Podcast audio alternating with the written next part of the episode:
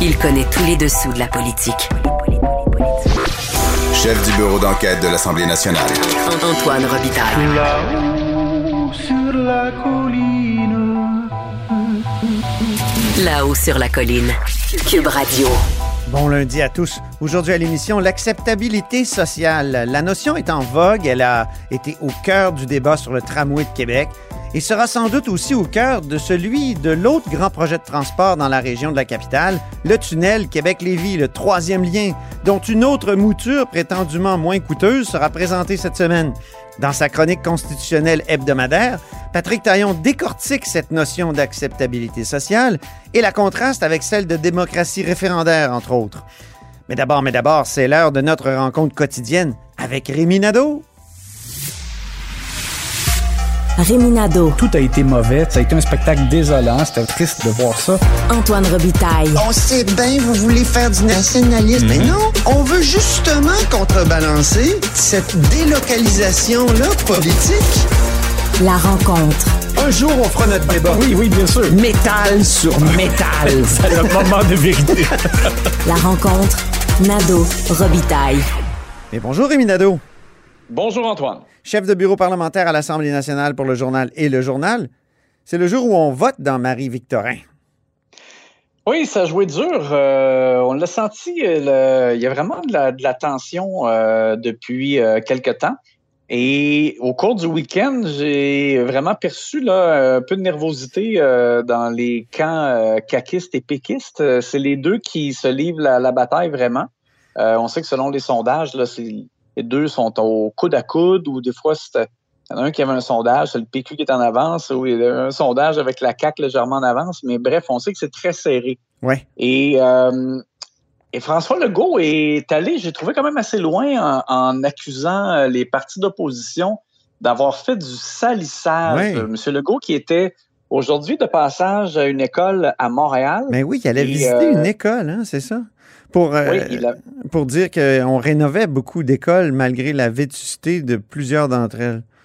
exact. Mm. Et euh, dans un impromptu donc de presse à la suite, euh, c'est euh, livré donc à cette cette accusation. Et je dirais que je, je sais que ce que visiblement le, le gouvernement caquiste n'a vraiment pas aimé, c'est une intervention sur Twitter de Dominique Anglade qui hier euh, euh, sur Twitter euh, Mm. a, a- a publié une photo de elle avec la candidate Émilie Nollet de, de Marie-Victorin. Ouais. Et elle a dit, vous en avez assez des mensonges de la CAQ et de Ben la politique de division et vous voulez savoir la vérité sur ce qui s'est passé dans nos CHSLD. Et ça, je- ça, ça a suscité par la suite des réponses là, de membres du gouvernement qui disaient que c'était allé bien bas. On va écouter ce que François Legault lui a dit à lui-même euh, au sujet des opposants. Ben, je pense que c'est pas un hasard que la semaine passée, euh, on ait fait du salissage. Euh, je voyais en fin de semaine, écoutez, Dominique Anglade, que je connais depuis longtemps, elle dit que euh, d'aller voter dans Marie-Victorin parce que je dis des mensonges. Écoutez, on est rendu là, vraiment dans les égouts. À toi.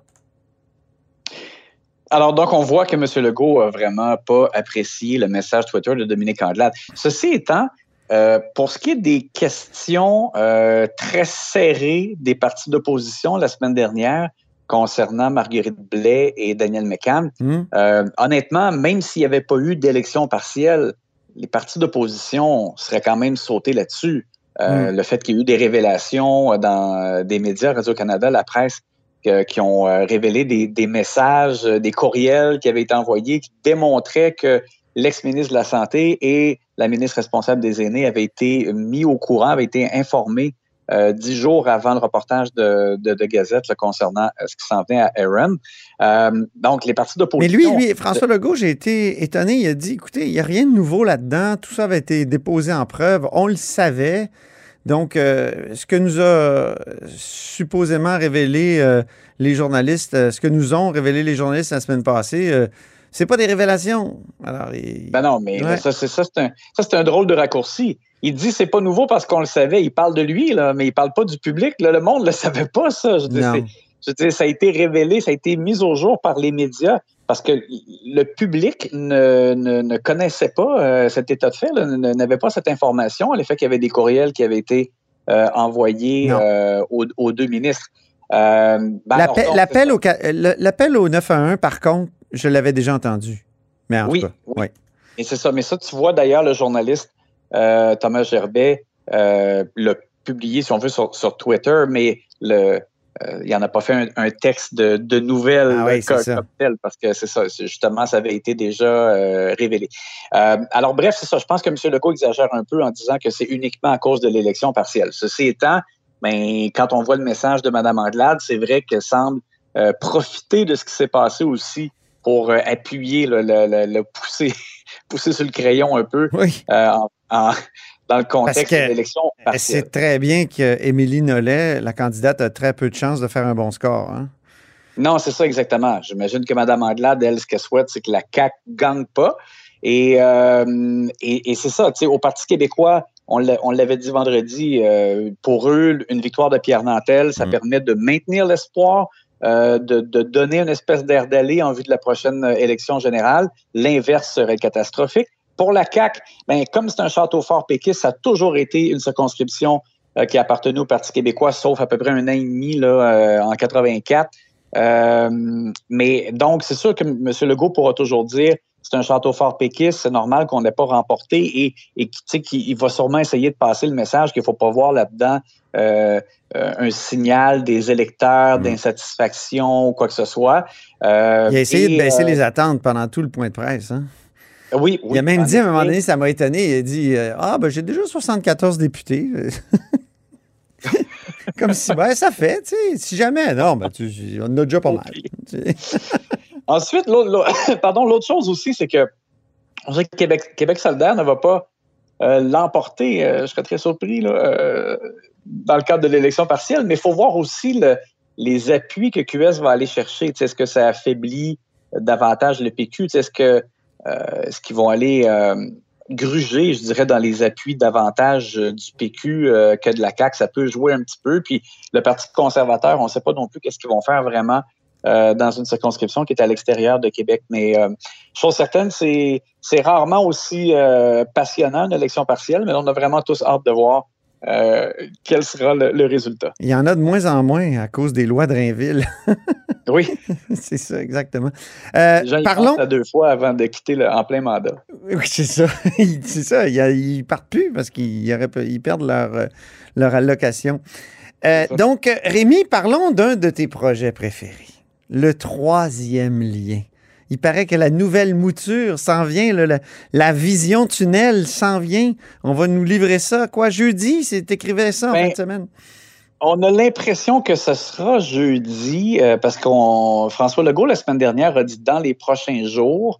Euh, bon, euh, c'était pas aujourd'hui, c'est pas demain. et on a l'impression que c'est- c'est jeudi que le gouvernement présenterait la nouvelle mouture du projet. On sait que M. Legault l'avait dit qu'il voulait euh, qu'on regarde pour que ce soit peut-être moins coûteux et, que ça puisse se faire plus rapidement. Alors moi, l'information que j'ai obtenue, c'est qu'il y aura un, un système de gestion des voies dynamique. Et ça, ça veut dire donc, euh, euh, plutôt que d'avoir six voies comme le projet euh, devait, comme le projet initial était, c'est-à-dire Mhm. que c'était euh, une voie de transport en commun de chaque côté avec deux voies pour les véhicules de chaque côté aussi, ça faisait six voies. Ben là, il y en aurait assurément une de moins. Et ce qu'on ferait, c'est que, par exemple, là, j- là, j'y vais com- complètement par déduction, mais par exemple, pour, si l'heure du trafic est dans un sens, ben, il y aurait les deux voies dans ce sens-là. Quand le sens du trafic est dans le sens contraire, on fait l'inverse, bon, etc. Euh, Comme, et comme ça, ce que le gouvernement refuse de faire sur euh, les ponts. Ouais, il, il prétendait que pour euh, le pont euh, Ah, Pierre-Laporte, oui. notamment, que c'était, c'était, c'était pas faisable. Trop là, compliqué, À cause de ben oui. l'approche, ouais, c'est ça. Eh mon Dieu. Euh, mais écoute, euh, puis là, ben évidemment, si on, on fonctionne par gestion dynamique des voies, ben ça veut dire aussi que c'est pas un tunnel à deux étages.